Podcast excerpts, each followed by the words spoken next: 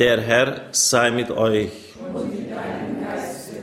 Aus dem heiligen Evangelium nach Johannes. In jener Zeit sprach Jesus zu seinen Jüngern, ihr seid meine Freunde, wenn ihr tut, was ich euch auftrage. Ich nenne euch nicht mehr Knechte, denn der Knecht weiß nicht, was sein Herr tut. Vielmehr habe ich euch Freunde genannt, denn ich habe euch alles mitgeteilt, was ich von meinem Vater gehört habe. Nicht ihr habt mich erwählt, sondern ich habe euch erwählt und dazu bestimmt, dass ihr euch aufmacht und Frucht bringt und dass eure Frucht bleibt. Wenn die Welt euch hasst, dann wisst, dass sie mich schon vor euch gehasst hat. Wenn ihr von der Welt stammen würdet, würde die Welt euch als ihr Eigentum lieben. Aber weil ihr nicht von der Welt stammt, sondern weil ich euch aus der Welt erwählt habe, darum hasst euch die Welt. Denkt an das Wort, das ich euch gesagt habe. Der Sklave ist nicht größer als sein Herr. Wenn sie mich verfolgt haben, werden sie auch euch verfolgen. Wenn sie an meinem Wort festgehalten haben, werden sie auch an eurem Wort festhalten. Evangelium unseres Herrn Jesus Christus. Los sei dir, Christus.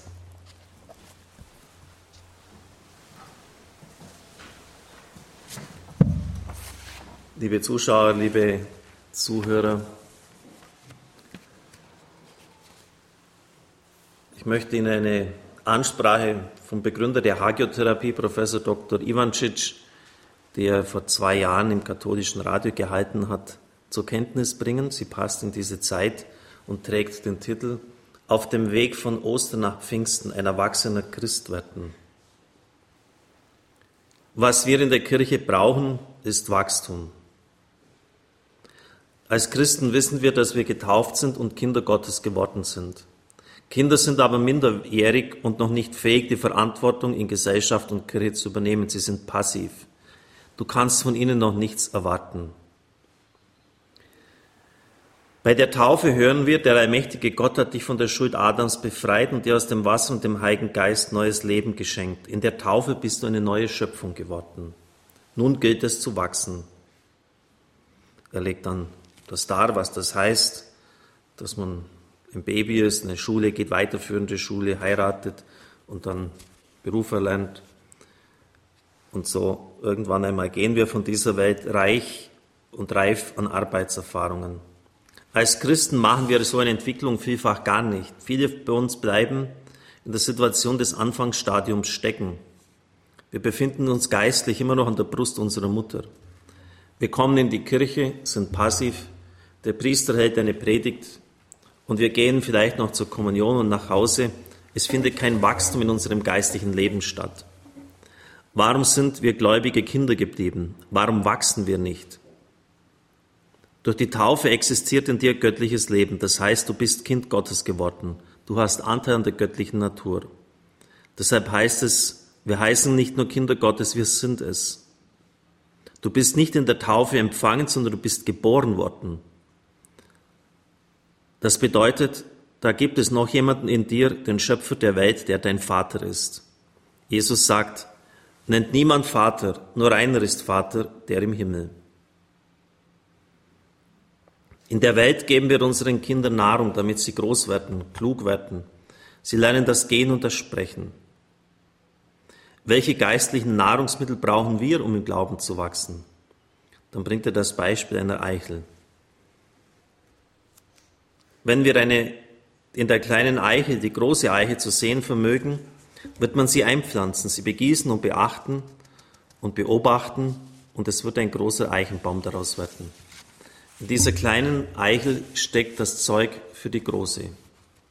Wenn jemand das nicht weiß oder nicht daran glaubt, wird er auch die Eiche nicht pflanzen.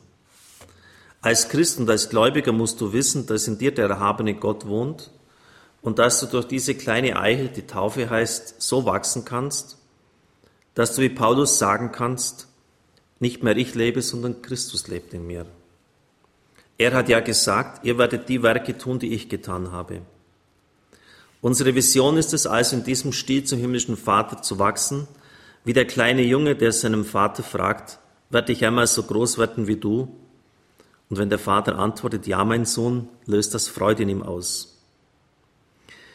Wir Christen schauen zum himmlischen Vater auf und sagen, oh je, unerreichbar, viel zu groß, wie soll ich dahin kommen?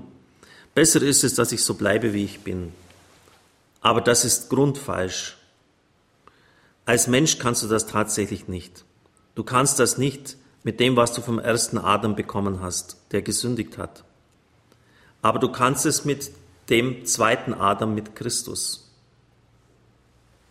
Wenn die Eichel tot ist, trägt sie kein Leben in sich und verfault und es kann keine Eiche wachsen. Wenn sie gesund und lebendig ist, kann aus ihr eine Eiche werden. Wenn du ein toter Gläubiger bist, kannst du nicht wachsen, du wirst nicht eingepflanzt. Wenn du jedoch ein auferstandener, lebendiger Gläubiger bist, der sich bewusst ist, dass er ein Kind Gottes ist, der himmlische Vater ihn zur Welt gebracht hat, dann wirst du dich aufmachen, um in Gottes Sinn zu wachsen. Der heilige Paulus wird sagen nach dem Maßstab Christi, wir würden sagen nach dem Vorbild Christi. Das ist unser Projekt, das Projekt von uns gläubigen Christen in dieser Weise zu wachsen. Wie kann man auf der geistlichen Ebene wachsen? Das ist die fundamentale Frage. Erinnern wir uns.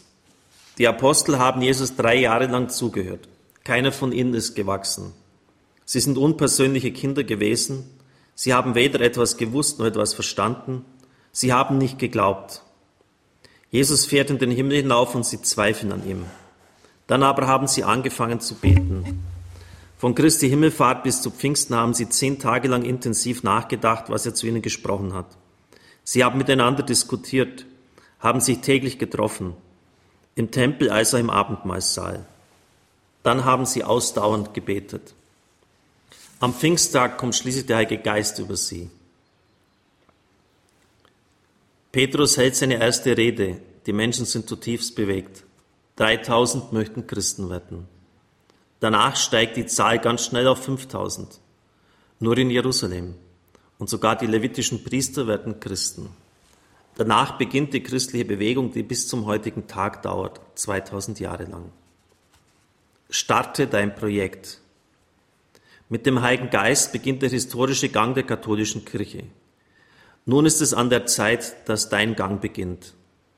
In der kurzen Zeit deines Lebens, die dir noch bleibt, beginne heranzuwachsen zu expandieren. Lass dich vom Heiligen Geist erfüllen. Das erste ist das Wort. Deshalb musst du das Evangelium nehmen und zu lesen beginnen. Hast du in der Fastenzeit das Matthäus-Evangelium gelesen? Das hätte die ganze katholische Kirche tun sollen. Wenn nicht, nimm es jetzt, es ist nicht zu spät. Notiere dir aber jeden Tag, was du verstanden hast. Es ist wichtig, nach dem Lesen darüber nachzusinnen. Denn wenn du nicht darüber nachdenkst, ist das so, als hättest du das Weizenkorn irgendwo auf die Erdoberfläche geworfen. Dieses Korn wird nicht wachsen können. Es muss tief in die Erde eingepflanzt werden. Tief heißt über das Wort nachdenken, suchen es zu verstehen. Dann hast du tief in der Erde gegraben, als hättest du dort gepflügt und den Samen dorthin gelegt, wo er äußerlich verwelkt, verwelkt, um von innen ein neuer Same zu werden. Mach dir bewusst, es ist Wort Gottes, was in der Heiligen Schrift ist und was du liest. Ich bin Kind Gottes, ich bin mit Wasser und Heiligem Geist getauft. So bin ich in das Reich Gottes gekommen. Ich verstehe, was Reich Gottes ist. Ich weiß, dass das Reich Gottes die größte Kraft ist, die alles andere besiegt. Jesus hat gesagt, geht nicht aus der Stadt, bis ihr mit der Kraft von oben erfüllt werdet, um so in das Reich Gottes zu gelangen. Indem ich mir das alles bewusst mache, pflanze ich es in mich ein. Diese Wahrheiten sollen immer wieder vor Augen gehalten werden, wie beim Training. Mir dessen bewusst werden, mich sammeln. Wenigstens täglich 10 bis 15 Minuten darüber meditieren. Das ist es. Nachdenken, was das ist und es dir wünschen. Aussprechen, Gott, ich möchte das, ich will das. Ihr werdet euch wundern, liebe Hörer. In kurzer Zeit werdet ihr zu einem guten Glauben, einem Gläubigen heranwachsen. Ein neuer Mensch wird heranwachsen, der sich dem Bösen und der Dunkelheit friedlich widersetzen kann, denn er ist das Licht. Er kann intelligent und friedlich mit jedem Menschen dieser Erde leben. Er kann jeden Menschen lieben. Er ist nicht gegen die Menschen. sondern für sie. Ihr werdet sehen, wie ihr heranwachsen werdet. Wichtig ist es aber, anzufangen. Bete dann mit dem Herzen. Heiliger Geist, ich möchte neu werden. Sag, ich will. Es reicht mir. Ich möchte mit dem bisherigen kindischen Leben aufhören und einem solchen laschen Christentum. Ich möchte ein erwachsener, reifer, intelligenter und heiliger Mensch und Christ werden. Liebe Brüder und Schwestern im Herrn, soweit dieser Text von Ivancic. Ich kann ihn leider nicht herausgeben, weil ich ihn sehr stark überarbeitet habe und vieles hineingekritzelt habe. Wenn man dann beim Hörerservice das wieder anfordern, bitte ich um Verständnis. Aber es wird ja auf unsere Homepage gestellt, diese Predigt. Wenn Sie wollen, können Sie es dann nochmals nachhören. Aber er hat schon recht. Öfters sage ich auch, wenn jeder Zeuge Jehovas, der an unsere Haustür klopft, uns aus dem Sattel heben kann, argumentativ, dann stimmt einfach etwas nicht mit unserem Glauben. Wobei es jetzt nicht nur um das intellektuelle Verstehen geht und den Glauben darzulegen, sondern worauf Ivancic abzieht, ist, dieses innere Hineinwachsen, diese Vertrautheit mit dem Wort Gottes und aus der Kraft dieses Wortes herauszuleben. Gestern in der Lesung haben wir die Abschiedsrede des Apostels Paulus in, von der Gemeinde in Ephesus gehört. Und da heißt es, dass dieses Wort die Kraft hat, aufzubauen. Und ich vertraue euch dem Wort der Gnade an, also einem Wort, dem Menschen anzuvertrauen, weil es einfach göttliches Wort ist. Wie viele Menschen suchen sich immer wieder irgendwelche Mantras und Dinge, die sie dann vor sich hinsprechen, manchmal höchst gefährlich sogar. Wer gibt ihnen die Gewissheit, dass es wirklich gut ist und dass nicht irgendwie Dinge in sich hineinziehen, die im letzten mehr schaden als nutzen? Aber wenn wir Mantras brauchen, haben wir das Wort Gottes. Die Väter sagen, man soll es kauen, immer wieder vor sich hinsprechen, etwa wie der Blinde, der um Gesundheit bettelt, bettelt, bettelt. Herr Jesus Christus, erbarme dich meiner. Immer wieder dieses Wort auch sagen. Oder danke Jesus, preis dir Jesus. Und Sie werden sehen, dass sich Ihnen Schriftstellen öffnen, dass Sie ganz tief hineinkommen. Sie werden den richtigen Blick bekommen. Im Evangelium des heutigen Tages heißt es etwa, nicht ihr habt mich erwählt, sondern ich habe euch erwählt. Die Apostel gehen davon aus, dass es eine große Leistung ist, was sie tun. Das ist es ja auch. Sie verlassen ihren Sozialverband, ihre Familie, die sie im Alter pflegt. Deshalb ist es auch wichtig, absolut wichtig, Kinder zu haben, weil sonst soll für dich sonst im Alter sorgen niemand. In der damaligen Zeit war ja das ganz fatal. Und es war nicht üblich, dem Rabbi nachzufolgen. Man ist eine bestimmte Zeit zu einem Rabbi ins Lehrhaus gegangen, hat ihn dort bedient, das war die Gegenleistung, und dann von seiner Weisheit und seinem Wissen gelernt und dann ist man wieder nach Hause zurückgekehrt. Aber sie haben alles verlassen, um des Herrn willen. Du weißt, wir haben alles verlassen, was bekommen wir dafür, fragt Simon Petrus. Und deshalb schon in ihrem Denken, in ihrer Vorstellung, wir haben uns für den Herrn entschieden, wir haben ihn erwählt. Der soll froh sein, dass er uns hat. Das würde so schnell kein anderer machen. Und Christus korrigiert. Es ist ein Irrtum, Freunde. Nicht ihr habt mich erwählt, sondern ich habe euch erwählt. Und das, was ich euch schenke, Vollmacht, Heiliger Geist, Amt, Würde, Auftrag, Sendung, Grundsteine des himmlischen Jerusalems Seins. Schauen Sie diese Kirche an, hier diese zwölf Kreuze. Jede Kirche ist geprägt von diesen Säulen, auf denen die Kirche steht. Das ist natürlich unendlich mehr im Vergleich zu dem, was Sie Christus gegeben haben, unendlich mehr. Und da muss Christus korrigieren. Eigenbild-Fremdbild-Problematik nennt man das mit einem modernen Wort. Ihr Eigenbild ist, der Herr kann stolz auf uns sein. Das würde nicht jeder tun.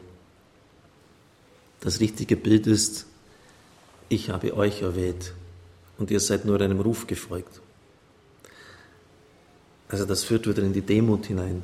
weil das andere ist letztlich im tiefsten, im eigentlichsten Stolz. Ich habe das jetzt so ganz spontan aus dem Wort Gottes, weil ich es jetzt gerade gelesen habe, Ihnen dargelegt. Also Sie merken anhand so einem winzig kleinen Satz, was da, da drin steckt. Nicht ihr habt mich erwählt, sondern ich habe euch erwählt. Und wir sollen diese Worte ganz tief in unser Herz aufnehmen, meditieren, darüber nachdenken, Wurzel schlagen lassen. Amen.